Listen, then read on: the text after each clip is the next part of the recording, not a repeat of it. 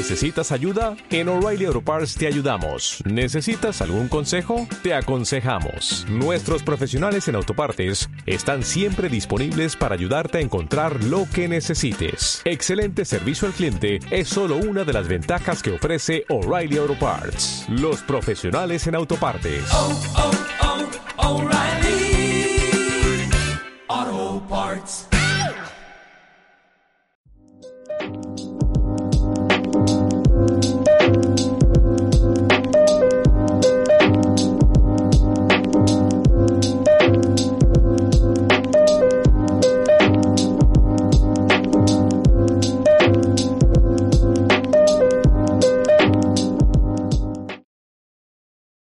Hola a todos y todas. Bienvenidos nuevamente al Rincón de Atso, lugar de podcast y videopodcasting del Grupo Sociedad y Estado, asociado al Grupo de Estudios Latinoamericanos que participan en el Centro de Estudios Históricos y el Instituto de Humanidades y Ciencias Sociales dependiente de la Universidad Nacional de Mar del Plata y el Consejo Nacional de Ciencia y Tecnología. En la dirección, Max van Havard Duarte. Como productores remotos, Francisco Colona, diseñador de la gráfica de aportes, y Juan Cruz Olivia Pipia, diseñador además del logo del grupo Sociedad y Estado. Como community manager y locución, Ian Quirós. Edición y producción general, Flor Benítez. Grabamos desde el estudio Buenavista Social Club en la ciudad de Mar del Plata. Hoy es 22 de junio del 2021. Lo hacemos con una cámara Sony HXR MC88 y una grabadora de audio Zoom H6. Con nosotros, Diana Duarte, directora del Grupo Sociedad y Estado y directora ejecutiva de la web Aportes de la Historia. La acompaña Carlos Van Howard, que como lo indica el Zócalo, trabaja donde el Zócalo lo dice. Hoy Diana nos va a hablar sobre las mujeres en la Revolución Inglesa y las mujeres Levelier a través de Natalie Semon Davis. Sin más, comencemos un nuevo programa. Bueno, ¿Cómo te va, Diana? Nuevamente contigo, un placer. Este, Muchas gracias. Bueno, vamos a, luego de la presentación de, de nuestro locutor Ian Quiroz, estudiante de sexto año del Colegio Nacional Arturo Humberto Ilia, eh, vamos a empezar a, a, trabajar. Eh, nuevamente con ustedes, además, eh, junto con Diana. El tema que vamos a tratar hoy eh, tiene una historia. En 1991 Diana me regaló, a medida que iba saliendo, la colección sobre la historia de la vida privada de Aries y Dubí, cuyos muchos fragmentos estuvieron presentes en el Colegio Ilia junto con quienes me acompañaban Diana en el aula. Al año siguiente Diana, consecuente, Hizo lo mismo con la historia de las mujeres, organizada también por George Duby, junto con Michel Perrot. Y lo, y lo digo acá, leía con absoluta devoción y admiración los capítulos en los cuales participaba Reina Pastor. ¿sí? Sin embargo, desde 1993 siempre me acompañaron dos capítulos de esta colección el cuerpo, apariencia y sexualidad de Sara, Sara Matthew Grieco y su apartado La Gorda es Bella, que yo he señalado en varias oportunidades acá, donde enfocaba el tratamiento sobre la figura femenina y el canon de belleza que imponían las sociedades a lo largo de la historia, pero obviamente el objetivo mío era poner en presencia el tema de la bulimia y la anorexia. ¿Sí? Y el de hoy, Diana, que va a trabajar sobre la revolución inglesa o la gloriosa revolución, y las mujeres Levelier a través de la de mujeres y políticas de Natalie Simon Davis. Hace dos años se hizo un video en Historias Mínimas, la revolución inglesa y las mujeres Levelier, que los invito a ver y espero que la etiqueta aparezca por tu lado. Pero como uno es curioso, esto nos llevó a leer este, también la obra del editor John Reese, y te dejo este, que vos pronuncies los títulos en inglés.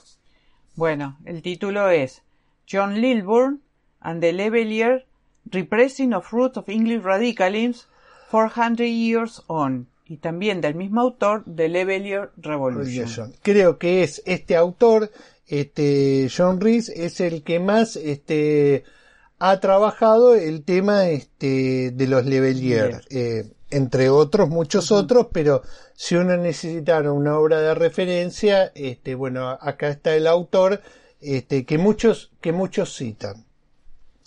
Está claro, Diana, que el foco está puesto en las mujeres y la política en el siglo XVII, que está dentro de muchos trabajos sobre la participación de estas en las revoluciones burguesas o del mismo George Rude sobre la multitud en la historia, también que para otro periodo. Su existencia es tan innegable que las vamos a encontrar en muchas revueltas en Inglaterra como las de 1537 que comenzaron en Yorkshire, o las de Kent en 1549, muchas de ellas campesinas, como las revueltas forestales de 1626 a 1660, o la de los pantanos en 1627, en donde se defendían esta su economía tradicional frente a los cambios que introducían la protoindustrialización. Los agitadores, o mejor dicho, las agitadoras, tuvieron en estas rebeliones un papel destacado a partir de los cercamientos ¿sí? que estaban produciendo en el mundo rural la protoindustrialización. En donde, como nos decía Christopher Hill, se destacan los momentos de calma aparente, en donde la taberna se convierte en el lugar donde todo empieza, lugar de socialización en donde las noticias llegaban a través de los bandos reales. Un gran tema, Diana, totalmente ausente en la historia escolar y de los que diseñan los contenidos. Pero volvamos al texto de Simon Davis, ubicado en el mundo urbano, especialmente en Londres. Según el mini diccionario que Epi Thompson nos deja en la formación de la clase obrera en Inglaterra, dice con respecto a los Levelier, miembro del Partido Republicano y Democrático que existió en Inglaterra durante la Guerra Civil y el período de la Commonwealth. Es el nombre que le dieron sus enemigos para dar a entender que sus miembros aspiraban a la igualación social. Y cierro la cita acá.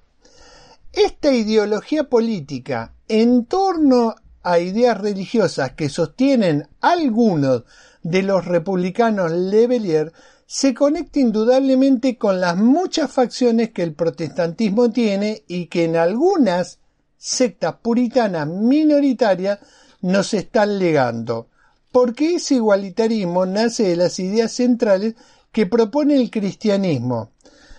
Vos en el capítulo de Lauren Stone no lo adelantaste el libre albedrío. Entonces, el cristianismo es una fuerza liberadora e igualitaria frente al uso de las otras sectas puritanas y si querés papistas que utilizaban la religión como una fuerza dominadora que impone reglas para ordenar estamentalmente a la sociedad. Ese enfrentamiento político tiene una raíz de cómo interpreto las ideas en torno al cristianismo. Esto es mío este, y me hago cargo. Eh, es cierto, los niveladores fueron aplastados como sus ideas. Entendieron perfectamente que esa revolución fue política como consecuencia sociales frustradas.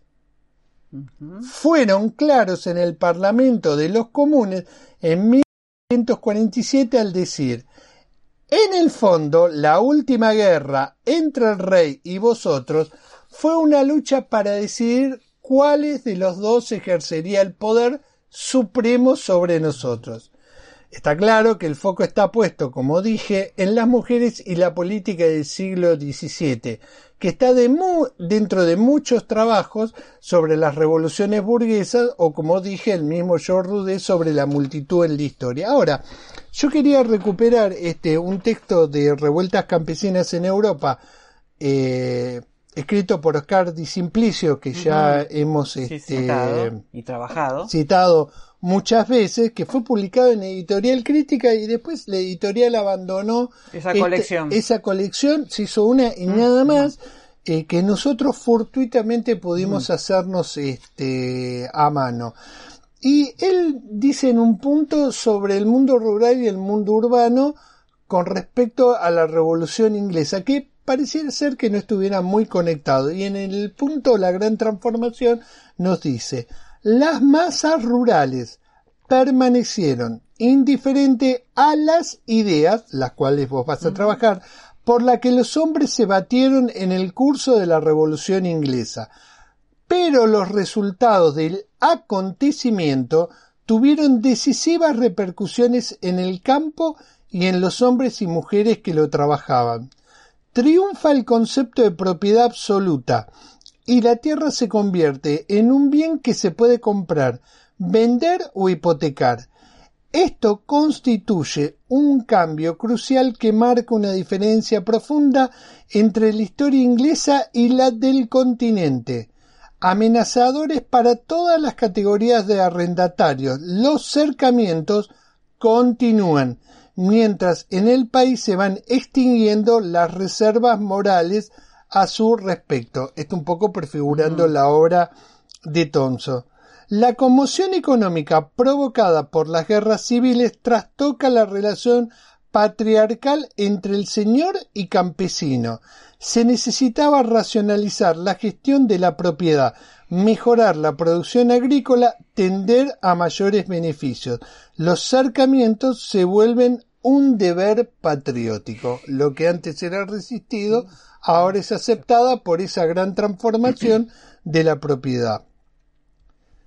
Entonces, yo acá, este, en esta, en este querer vincular las revueltas del mundo rural, eh, producto de los diversos cambios de legislación y cercamiento con los debates que se van a producir en torno a la revolución inglesa, te cedo eh, el turno a vos y yo acá me quedo como simple acompañante y partener. Por favor. Bueno, buen, buenos días, buenas tardes o buenas noches, depende del momento en que se escuche esta, e- e- esta humilde propuesta. Bueno, Simon Davis, en, como bien señalaste, en, en la colección de Historia de las Mujeres, tiene un capítulo que está dedicado a las mujeres y la política, o sea, las mujeres en la acción política. Sí. Como título es muy general y es este bastante amplio y por supuesto como corresponde a su a su especialidad está centrado dentro del mundo de la modernidad, ¿no? Dentro del periodo moderno. En el cual va así a, a- a- a- a grosa explicación va pivoteando en ejemplos comparativos para las clases sociales, o sea, tanto para, para, para la nobleza como para los sectores intermedios, este, y va echando ejemplos para el caso de Inglaterra, eh, Francia y eventualmente alguna situación que se diera en Italia. Pero nosotros, en función de nuestra propuesta, lo vamos a focalizar sobre Inglaterra. En algún momento vamos a hacer un, una pequeña, un pequeño aparte eh, respecto de Francia para hacer alguna comparación respecto de la nobleza. ¿Puedo hacer una aclaración? Bueno, Diana no va a hablar de Natalie Simon Davis porque para eso ustedes van a tener que ir al capítulo que Diana nos introdujo sobre mujeres iroquesas, mujeres europeas, donde en extenso abordó el tratamiento y la forma de Mm, abordaje no de es que- Simon Davis. Davis- Y la segundo que, si, disculpame, quiero volver a recalcar que de todo ese texto a mí siempre me interesó lo que ella relataba de estas mujeres Leverrier en la Revolución Inglesa, ¿sí? Sí. Para mostrar, digamos, lo consistente de, du- de sus demandas a través de las peticiones que hacían. Bien, entonces, en función de eso, Simon Davis nos recuerda eh, una apreciación del calvinista escocés John Knox Sí. Que dice, considero de monstruosos ¿m? a los gobiernos de María Tudor, María Estuardo y Catalina de Medici, Claro. por el solo hecho de que estuvieran en manos de mujeres. O sea, comenzamos Sí. así.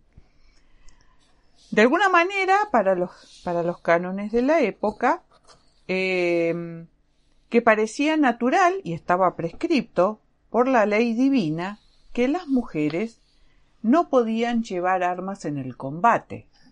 Su presencia en los combates, dice Simon Davis, estaba para ser cocineras, cuidadoras y también prostitutas, pero no estaban dentro del encuadre de la batalla.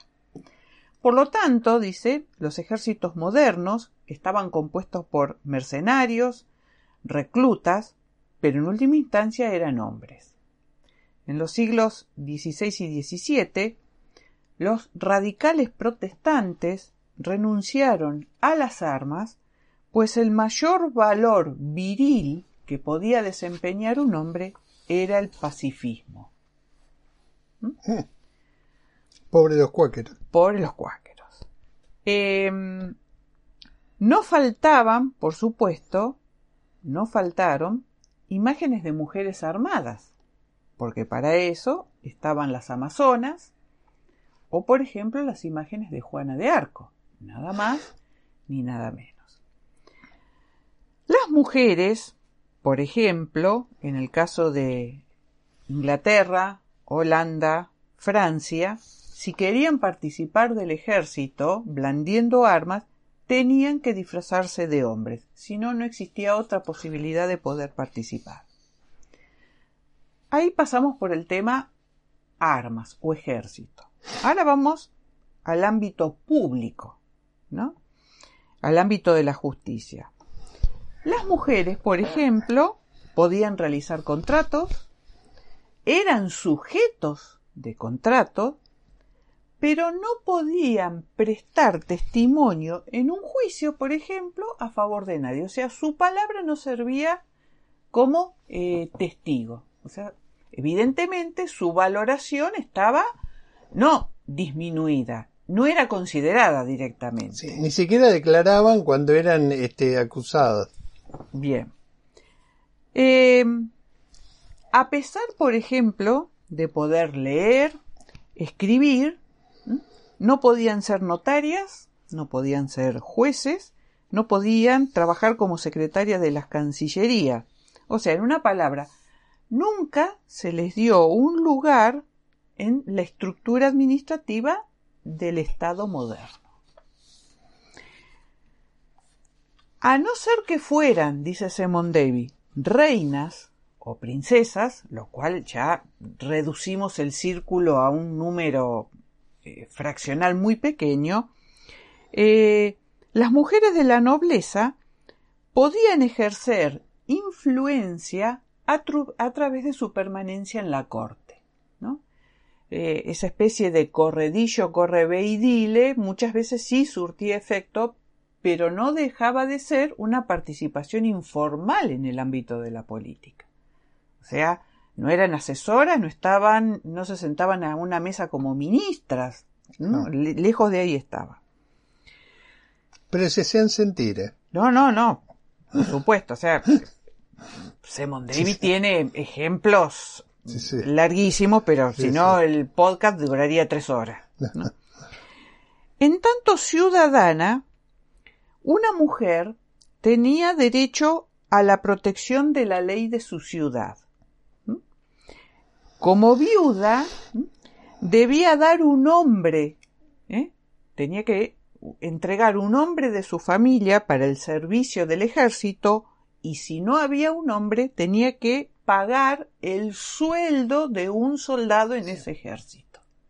¿Mm? Hasta ahí. Eh, estamos hablando específicamente más que nada lo que estaba en relación con las milicias urbanas. Pensemos también, Simón Davis hace una diferenciación entre aquellas ciudades que seguían siendo ciudades-estados, que no, o sea, que todavía se mantenían por afuera de ciertas estructuras monárquicas centralizadas, etc. Eh, pero más allá de esa obligación, no se la llama, nunca se la llamó a una junta consultiva o resolutiva, menos a una asamblea, tampoco a un consistorio. Listo, eh, eliminada. El único lugar en la administración urbana donde eran tenidas en cuenta era por supuesto en la supervisión y coordinación de los hospitales. Por ejemplo, para los Países Bajos, los hospitales de caridad que había en Ámsterdam o en Harlem.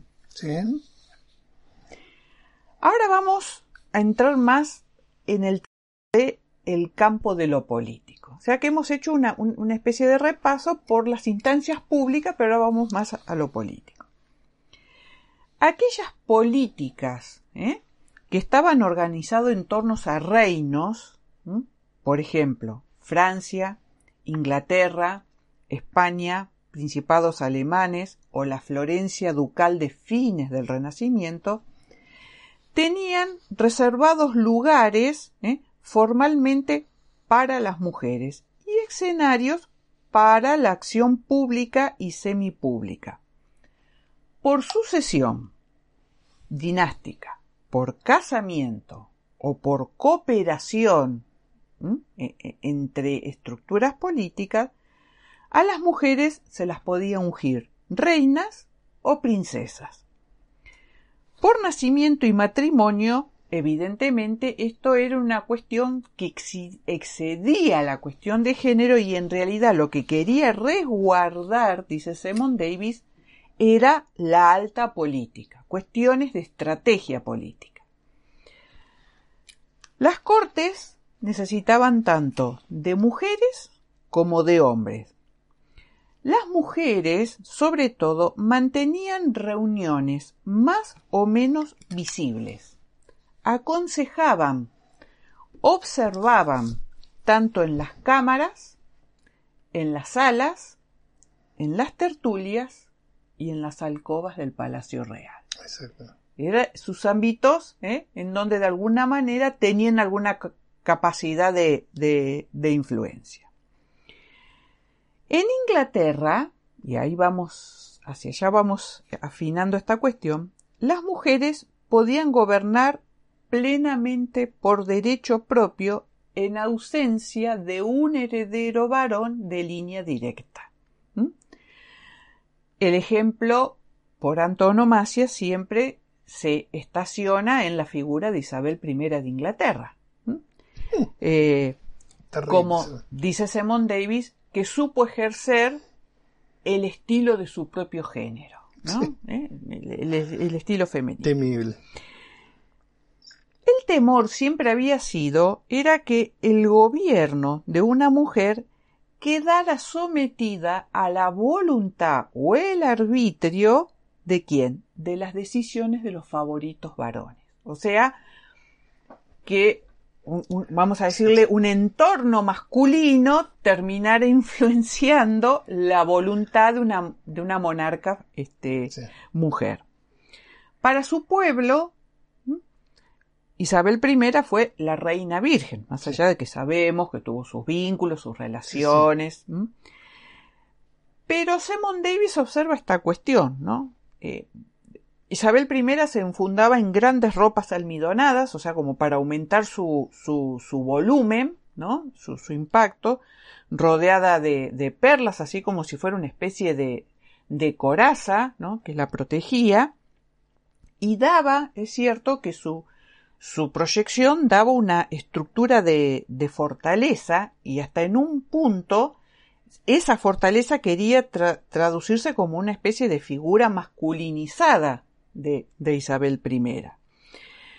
Y eso muchas veces, dice Simon Davis, se puede observar en este, las arengas que ella le hacía a su ejército cuando tenían que participar o tenían que partir a distintas batallas. ¿no? Entonces ahí se observa. Dice Simon Davis, Isabel I desarrolló un estilo de autodominio femenino que sostenía su autoridad real dentro del marco que permitía la jerarquía del siglo XVI. O sea que evidentemente fue la elaboración de una figura este, y que bien siendo mujer trató de hacer una proyección masculinizada ¿eh? de, su, don de ejercer el, el, poder. Nosotros sabemos muy bien también cómo lo, cómo lo ejerció y que no, no, no, la duda no estaba dentro muchas veces. No, era muy amable. Muy amable. Acá nos vamos a desviar un poquito hacia Francia para tener así como un, pequeño pantallazo, ¿no?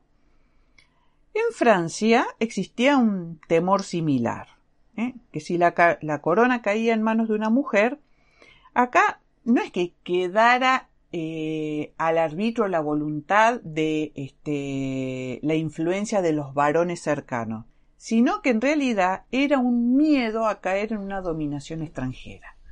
O sea que la monarca, una monarca mujer, no iba a estar en, en, condición de poder llevar adelante una estrategia diplomática o llegado el momento una guerra y eso podía terminar, una mala ejecución podía terminar en una dominación extranjera. En el caso de Francia, em, la coronación de las reinas francesas le recordaba a todo el mundo la diferencia que había entre los reyes y las reinas al momento de la coronación. Por ejemplo, los reyes eran consagrados en Reims. Las reinas eran consagradas en Saint-Denis. Los reyes eran ungidos con un bálsamo de origen celeste, portador del milagroso poder de, poder curar las escráfulas. o sea, asterisco, le hace Marblog los reyes taumaturgos.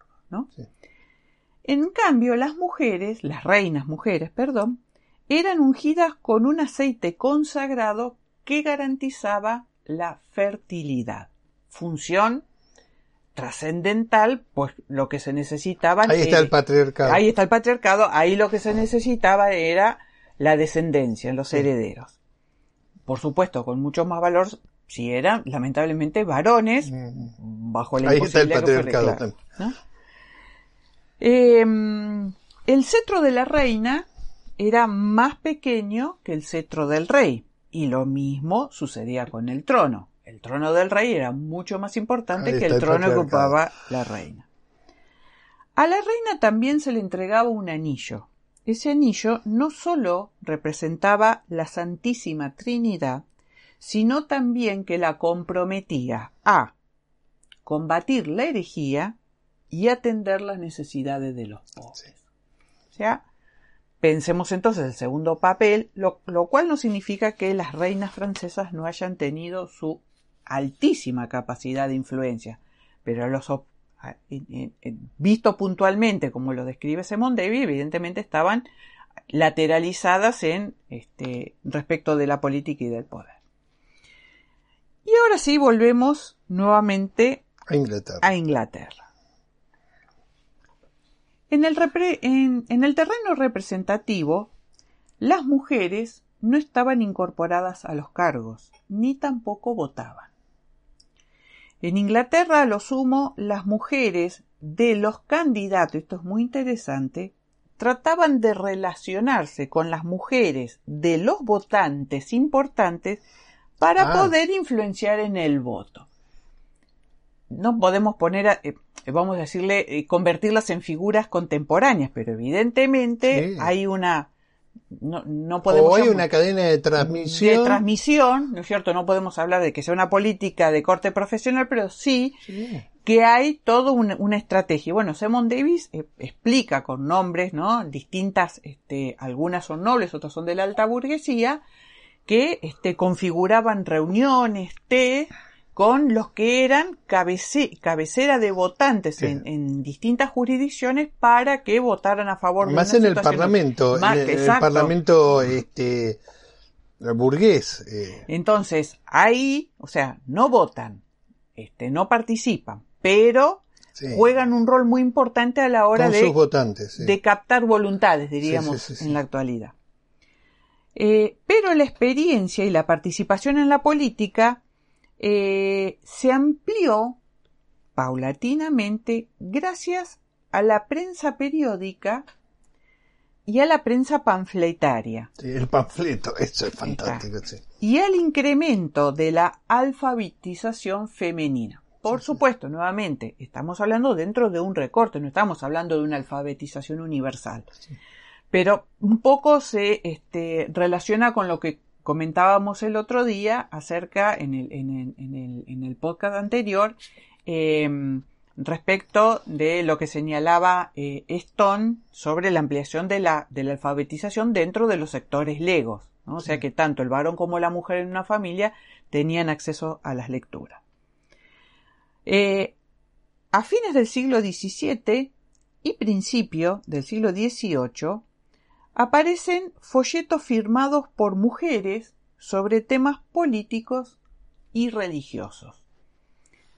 No es un tema menor, Menor. especialmente la cuestión, la opinión en el campo de lo religioso, que por momentos parece ser mucho más áspero que el de la participación política. Porque Por eso ellas se toman de los argumentos religiosos Religiosos. para replicarlo en el mundo de la política. Los hombres no quieren hacer eso, pero las mujeres Por sí. eso el, el otro día Stone señalaba, eh, cuando, eh, eh, ahora no me acuerdo la mujer cuando dice, ¿por qué? Dice, si el absolutismo ya no existe el contrato y no existe más el absolutismo para el Estado, ¿por qué tenemos que aceptar eh, una figura, una autoridad que es un- una especie de, de- punto de inflexión hacia el, tema del patriarcado?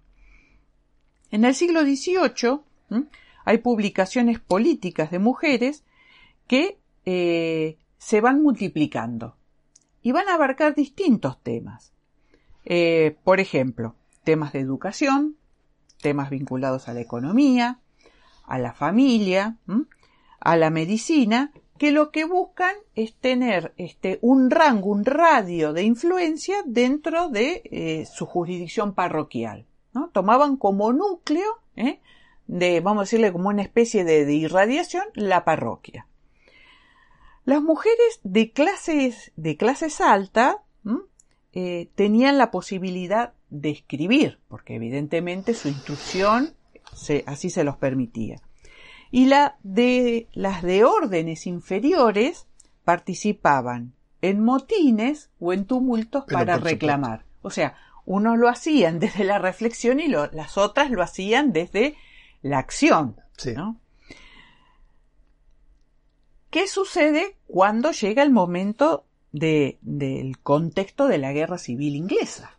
¿no? Y, cómo, cómo se cómo se da el papel de ellas en, esta, en este contexto. Hubo mujeres ¿eh? que lucharon como soldados a favor de los realistas y los cabezas redondas, atendiendo, por ejemplo, a los heridos. Eh, participaron de manifestaciones callejeras para presionar al Parlamento. Fueron panfletarias Sí. a favor de la buena vieja causa del Parlamento. Y el papel más importante que van a tener en este contexto fue como peticionantes Sí. ante el Parlamento en cuestiones públicas. Sí. Eso último que dijiste, Mm. esas últimas cuestiones que señalaste, son centrales e importantes en el desarrollo de lo que viene.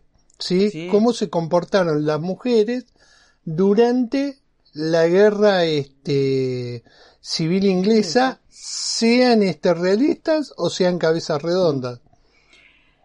En 1643, dice Sí. Simon Davis, de 2.000 a 3.000 mujeres, la mayoría eran de categoría inferior, En Londres. en Londres, se presentaron a los comunes ¿m? y eh, a los lores entregando una petición para que se acabara con la guerra civil y se pudiera, se pudiera retornar a la paz. Acá me gustaría retomar Sí, sí. un concepto de Rudé, lo, de, lo señalo nada más, no lo voy a ampliar, No, que es la multitud. Acá tenemos una multitud de mujeres urbanas. Exacto. Después del derrocamiento, de la ejecución del rey, las, petici- las peticiones vinieron de las niveladoras, Sí, o en inglés, leveliers. Levelier. Esto es, seguidoras de John Lilburn, ¿m? que traslada ¿m? la igualdad de las sectas religiosas a la política. Esto es muy importante porque lo, Sí. vi- lo hemos- lo hemos repetido varias veces. La igualdad en la esfera religiosa se debía replicar En la esfera política. en la esfera política. Pensemos nosotros que Lilburn eh, comienza como protestante y termina como cuáquero Sí. sus, sus últimos días, Todo- ¿no? Una vida, Sí, sí, una- es una gran biografía. es la una gran biografía la. De, la, la de Lilburn. A tal punto que en muchas cuestiones que tienen que ver con libertades individuales y, y derechos civiles en los Estados Unidos, ah. hay este, em, defensas ¿eh? y en juicios en donde se lo, se lo utiliza a John Lieber como fundamento de los argumentos en la defensa de los derechos civiles. Y estamos especialmente la defensa de los derechos civiles de las mujeres y especialmente de color. Claro, pensemos nosotros, está eh, la década del 60, o sea, de 1960 en los Estados Unidos. Estamos haciendo un... Los cuáqueros en, en, Nueva Inglaterra eran bastante complicados eh, para, las otras sectas puritanas, especialmente en el sur, porque ellos compraban esclavos y esclavas que educaban y después los liberaban o los ayudaban a fugar. Entonces nadie le quería vender esclavos a los cuáqueros porque sabían el fin que iban a tener este, estos esclavos. O sea, muchos de estos esclavos que ayudaron a fugar o que liberaron después iban al norte, este, y tenían un grado de alfabetización que no tenía la sociedad blanca. Si se puede hablar de esa sociedad blanca, pero tanto urbana como rural. Sí. Em, estas leveliers ¿eh? se iban a distinguir con cintas verdes. Exactamente. O, o, o, o agua mar, como dice la tradición de la traducción de Riz. ¿Sabes que yo me mm. pregunto si hay alguna vinculación, Diana, con las cintas verdes eh, de, de mis muy admiradas niveladoras y eh, con las cintas verdes que se utiliza hoy en día?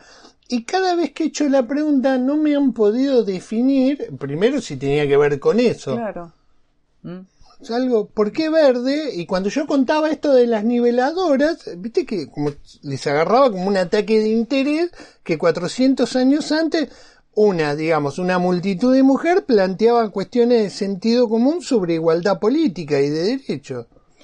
Em, eh, eh, bueno, e, e, estas portadoras de cintas verdes pedían por la libertad de Lilburn, porque pensemos que Lilburn fue preso político, muchas veces se le, se le ofreció la posibilidad de arrepentirse, perdón, arrepentirse no, retractarse públicamente de sus pensamientos, de sus principios, a cambio de la libertad y sin embargo él jamás se retractó eh, estuvo un tiempo en, Holanda y cuando regresó nuevamente fue encarcelado. Se hubiera quedado en Holanda, que ahí, ahí sí que prendió extensamente otra, cuestión, la Claro. Este. otra, otra historia hubiera sido. Pero bueno, pedían por la libertad de Lilburn y de otros dirigentes este, que estaban presos. Sí, sí. Em, también peticionaron por la supresión por deudas. Sí el descenso de los impuestos, la atención para la provisión alimentaria y el desempleo. Sí. Eh, Especialmente estas masas urbanas mm. este, que habían sufrido tanto en esta guerra, especialmente en el sector textil. ¿eh? Exacto. Y acá, es donde Nueva Holanda, digamos, aprovecha lo que está sucediendo en Nueva Inglaterra, digamos, y se posiciona de otra manera, aunque después ya sabemos cómo, termina, la cosa. esa historia.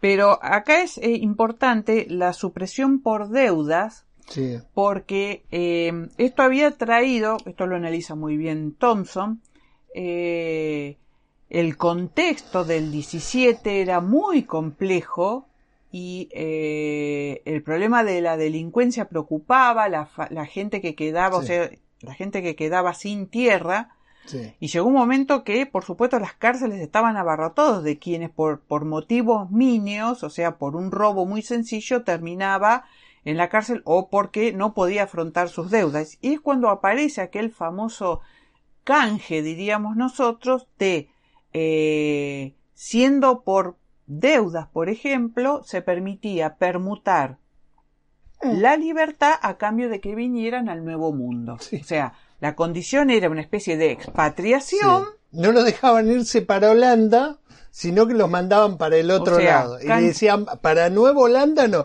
ni para Holanda ni para Nueva Holanda. Y de ahí aparece esa idea de permutar a quienes estaban eh, eh, en prisión por deuda, permutar esa condena a cambio de dejar Inglaterra y venir eh, al Nuevo Mundo, alguna de las colonias. Bueno, ahí hay un, un efecto. Por eso se dice que en, en ese sentido funcionó como una especie de, de válvula de, de, de Sí, lo punitivo ahí sí que fue muy funcional el sistema de colonización. Que...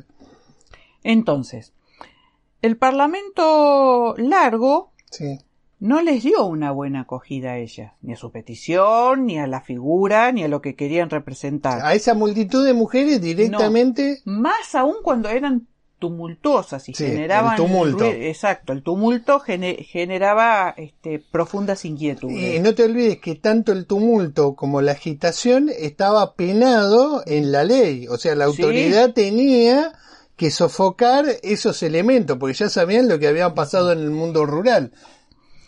En 1649 se les dijo Sí, que la petición que estaban elevando escapaba a su entendimiento. sí claro, le escribieron pero no entendían. No la entendían. Sí, La Cámara le respondería a los maridos pidiendo que volvieran a sus casas Claro. a hacer las tareas que les correspondían como esposas. claro, la esfera doméstica, este, pero ellos estaban en una esfera productiva, porque lo que estaban pidiendo era que le solucionen la esfera productiva, no la de la casa. Salían Claro. de la casa porque tenían que resolverle cuestiones de, de- de ese mundo productiva como tejedora, este, hiladora, Ahora, claro, o sea, esa masa de trabajadoras urbanas y artesanales. Sí, bueno. eh, estoy reclamaron por sus derechos políticos, po- pues, y dicen, pues como Dios escucha a todos Claro, sin diferenciación de las personas. exactamente. Por eso los cuáqueros este, no rezan, vieron que ellos están en silencio. A mí me llamó la atención, digo, ¿esta gente no reza? No, porque Dios te escucha, me dijeron. Que Bien. para mí fue tan sorprendente. No sabía si reírme o tomarlo en serio, pero decía, no, es muy en serio. Todos estamos en silencio acá porque Dios nos escucha. Escucha. Y de hecho hay una cita que si me permitís quiero Sí, sí, leer por favor. que toma Simon Davis y dice ¿No tenemos nosotras el mismo interés que los hombres de esta nación en las libertades y seguridades contenidas en la petición de derecho y otras buenas leyes de, la, tierra? ¿Acaso nuestras vidas, miembros, Mira. libertades o bienes valen menos que la de los hombres? Hombres. ¿Es que hemos de quedarnos encerradas en casa como si nuestras vidas y libertades y todo no se hallaran también en juego? Por lo tanto, una vez más, os suplicamos que reviséis nuestra última petición, pues no nos satisface en lo más mínimo la respuesta que habéis dado a nuestros maridos y amigos. Ahora, fíjate qué elegante que es ese escrito. ¿eh? Digamos, la respuesta que vos le diste a nuestros maridos, eh, le aclaro que esta multitud de mujeres en su gran mayoría eran viudos, viudas producto de la guerra civil. Civil, claro, Por eso dice, y a sus amigos. claro. Entonces dice, las mujeres Lebelier Sí, atacaban el fundamento principal del derecho patriarcal. exactamente. Las mujeres tenían intereses propios que defender. Y esta es la, la- la cuestión.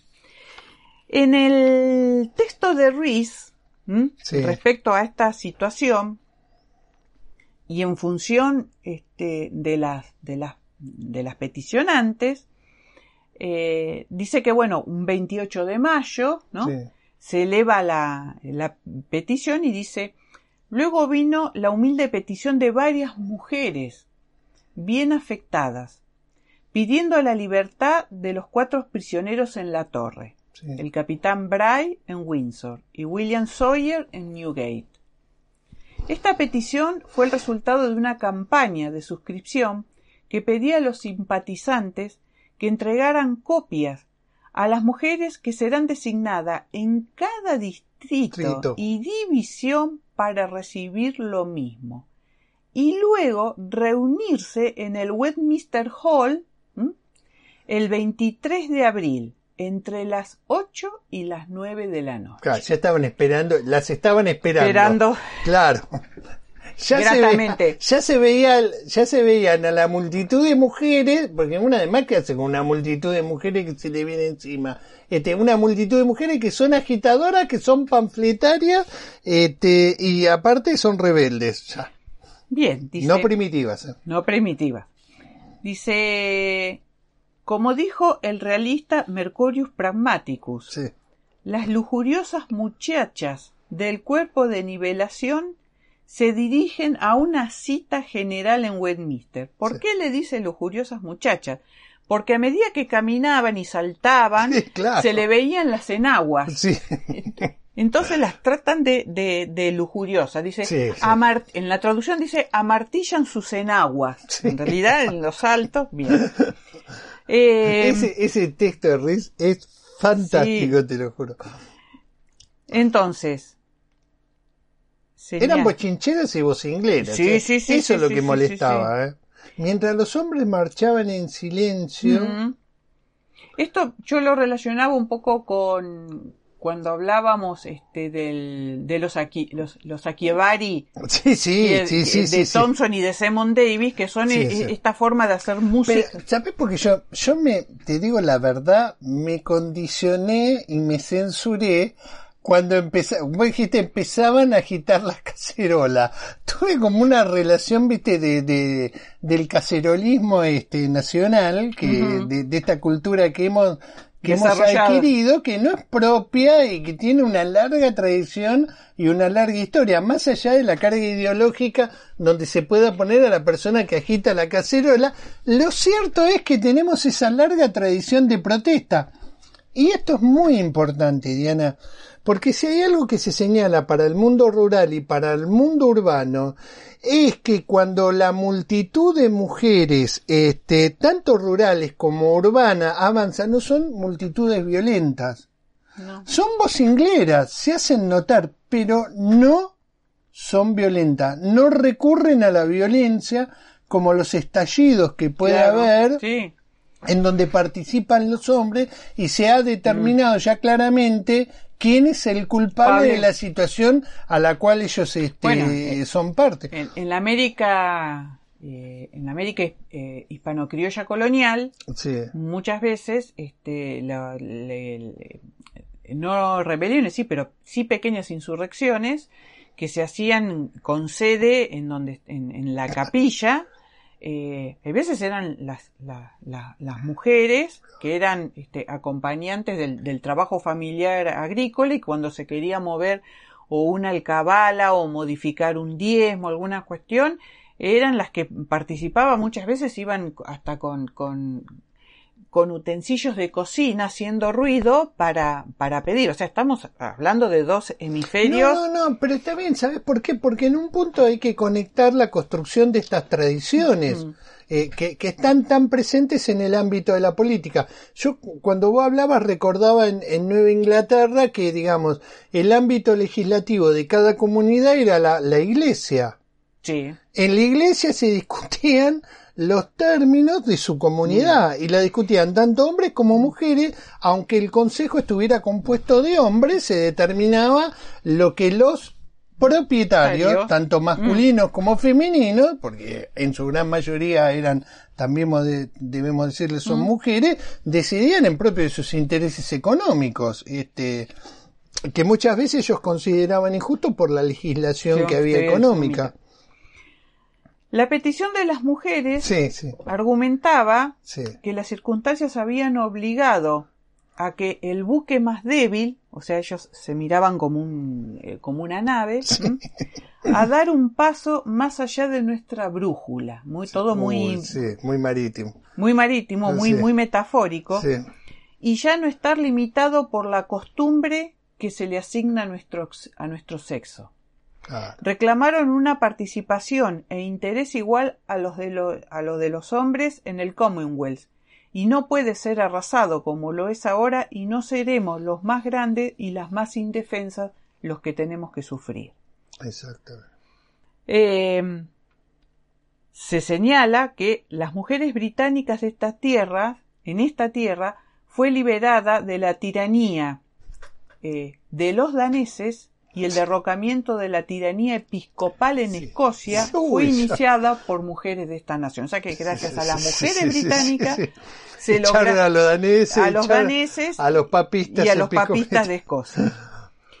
El día de la presentación Sí, esto es muy importante, por favor, eh, por favor. El día de la presentación, una veintena de mujeres entraron en el vestíbulo de la Cámara de los Comunes, Solitas. A pesar de que las tropas le apuntaban con pistolas. Sí, eso es terrible la descripción que hay, Diana. Un diputado les dijo que se fueran a casa y lavaran los platos, a lo que uno de los peticionarios le respondió Señor, apenas nos quedan platos por lavar. Qué bien, eh. Fantástico. Qué buena. Ante el amedrentamiento Mm. que hay hacia, digamos, ya no digo una figura femenina, sino hasta una minoría de ciudadanos o ciudadanas que vienen a peticionar frente a ese parlamento, parlamento. que ya como yo te lo señalé lo dice este muy claramente. Al final de esta guerra civil fue para ponerlos a ustedes Ustedes, y sacar a ellos ellos. pero el poder lo tienen Tienen ustedes. Dice, eh, cuando otro diputado comentó que era extraño ver mujeres pidiendo, le dijeron, ¿fue extraño que le cortaras la cabeza al rey? Pero supongo que lo podrá justificar. Cromwell trató de apaciguarlas diciendo ah que, sus que sus maridos tendrían un juicio justo. Sí.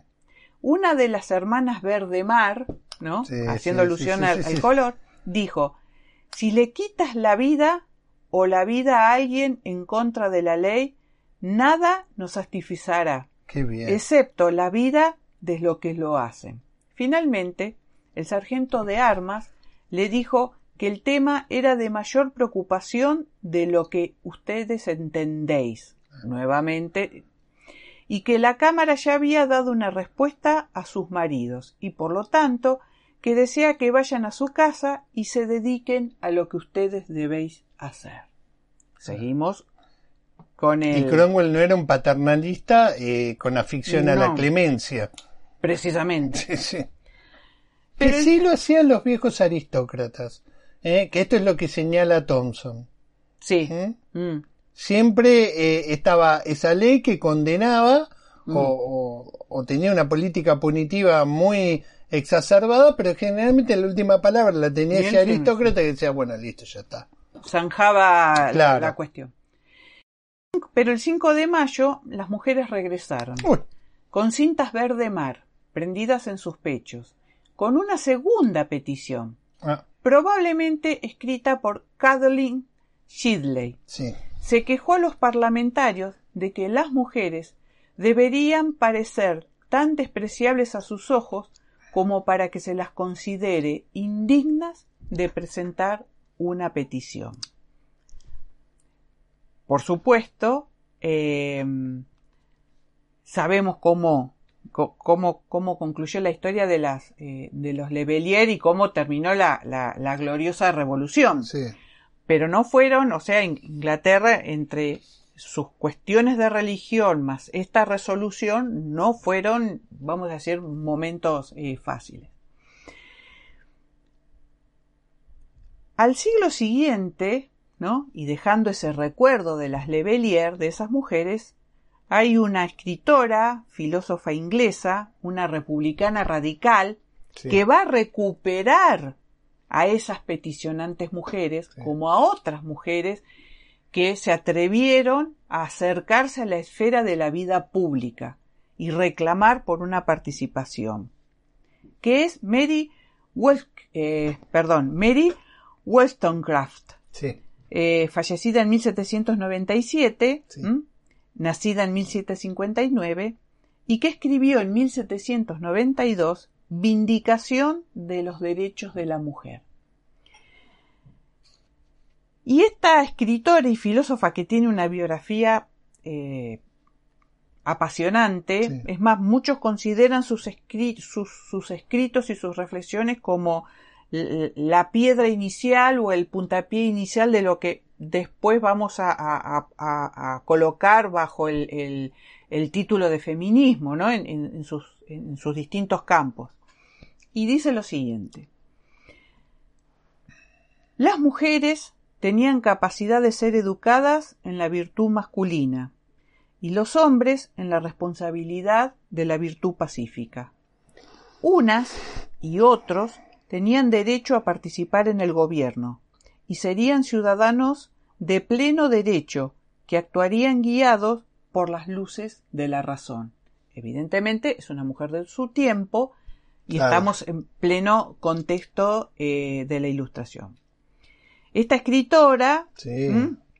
Wollstonecraft, es la madre Dale. nada más ni nada menos que de Mary Shelley, Sí. la que escribió la famosa obra Frankenstein. Frankenstein. Pero lo interesante es que un siglo, o sea, eh, eh, tiempo después, eh, todavía eh, se toma y se tiene presente le- la acción que habían tenido las mujeres Sí. Le Bellier. Y de hecho, en algunos de sus, de sus capítulos está reconsiderada esa acción y el tratamiento con la que fueron. Pero bueno, sería otra, otro Sería- abordaje el, el- el- el de su obra. Pero, ¿sabes que Yo, mira, Diana, cuando yo me acuerdo leerlo, eh, yo te digo, me emocioné mucho, Mm. porque digo, esto, esto también tiene que estar en el aula de alguna manera. Yo omití explicar la revolución este inglesa y me centraba en las demandas que las Lebelier hacían producto Mm. de los acontecimientos de esta de esta revolución, ¿no? Porque Inglaterra quedó este muy, Muy maltrecha maltrecha, en términos económicos. Lo cierto que es increíble también esta historia, digamos, de transición que hay de final del feudalismo este, a la modernidad, o si vos querés, a un capitalismo mu- muy inicial, muy fuerte, este, y el papel que tenían las mujeres, tanto este, en el mundo rural como en el, mundo, mundo urbano. urbano. Es cierto que, como yo señalé en lo que dice Simplicio, este, las multitudes eh, de agitadoras y rebeldes en el mundo rural planteaban otras cuestiones eh, sobre la ley de cercamiento. Sí, a la posiblemente Leverrier, que eran estas multitudes de mujeres urbanas y que tienen múltiples conexiones, ¿no? Este, más allá de que yo este, lo, lo separé, lo cegué de una manera mucho, mucho más tajante y tal vez le quité la riqueza. Eh, pero lo cierto es ese criterio de rebelión que hay, que después va a señalar tanto Thompson como, como a la ley y la autoridad. Este, estas buenas leyes de la tierra este, son distintas a las que nosotros hemos vivido y esa es esa mutación que está sufriendo el mundo rural, ya lo vimos en- con el sistema de propiedad, con el sistema de deuda y de, y de cercamiento.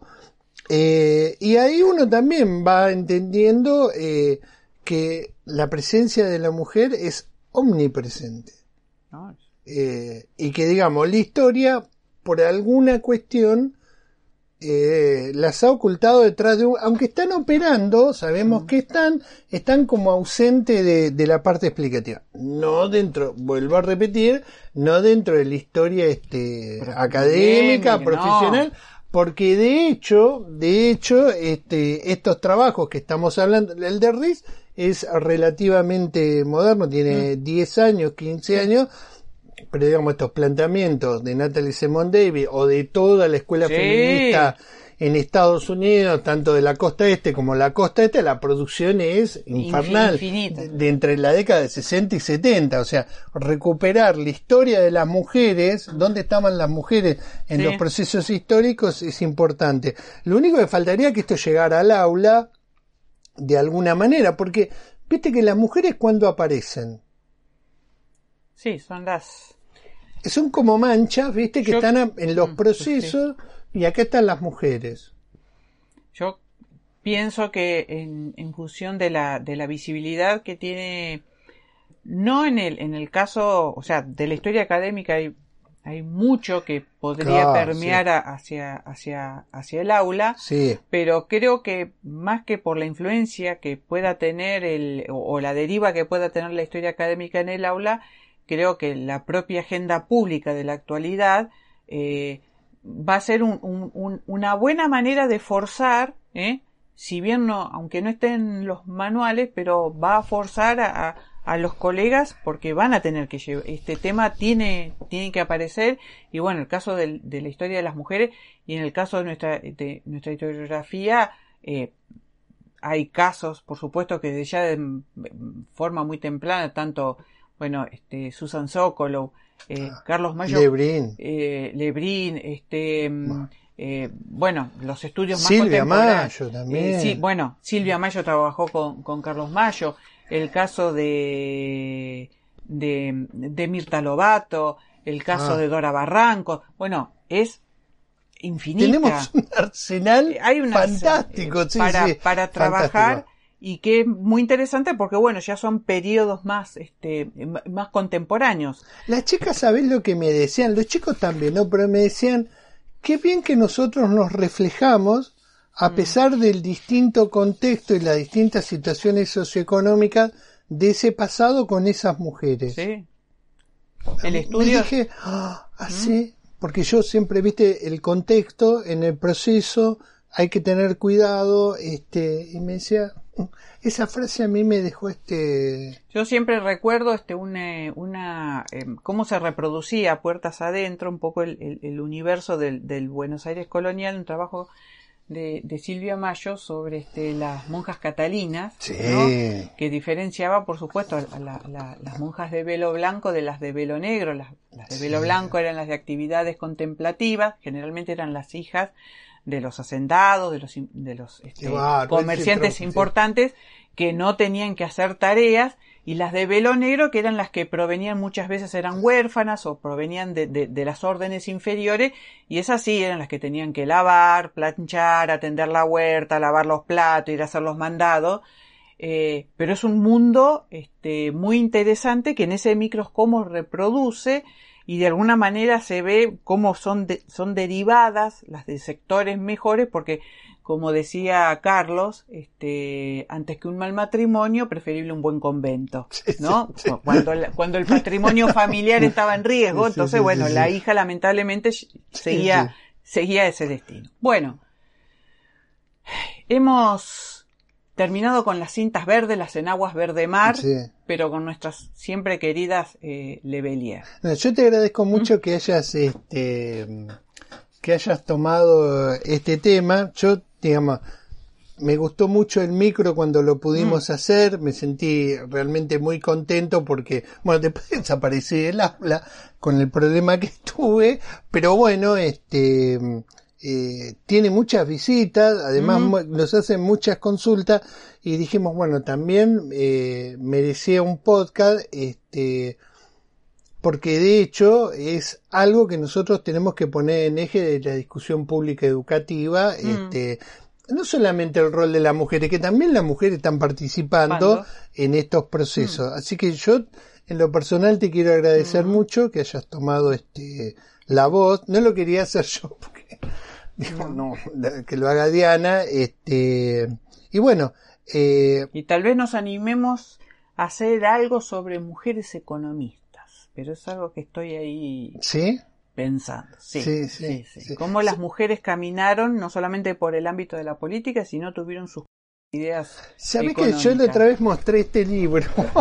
la tiranía doméstica, porque yo te muestro Sí. los libros y me, varias personas me escribieron, tiene que haber un podcast sobre este libro. Y yo lo que contesto es que es imposible abordar este, la multiplicidad de aspectos que trata Vamos sobre a tener que afinar y seleccionar en el mundo, uno. claro, elegir un capítulo, pero que sea la punta, la punta de pie, porque realmente, no te digo para un seminario, pero este, Como eh, este nos otro llevaría libro. tres, nos llevaría dos o tres podcasts, este, pero me decía, no, queremos ver el tema de la tiranía doméstica.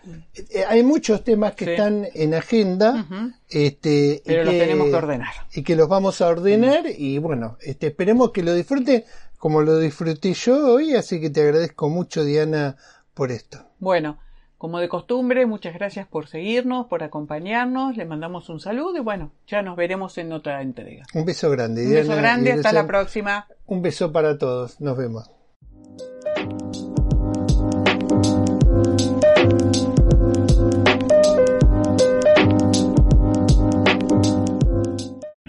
O'Reilly Auto Parts puede ayudarte a encontrar un taller mecánico cerca de ti. Para más información, llama a tu tienda O'Reilly Auto Parts o visita oreillyauto.com.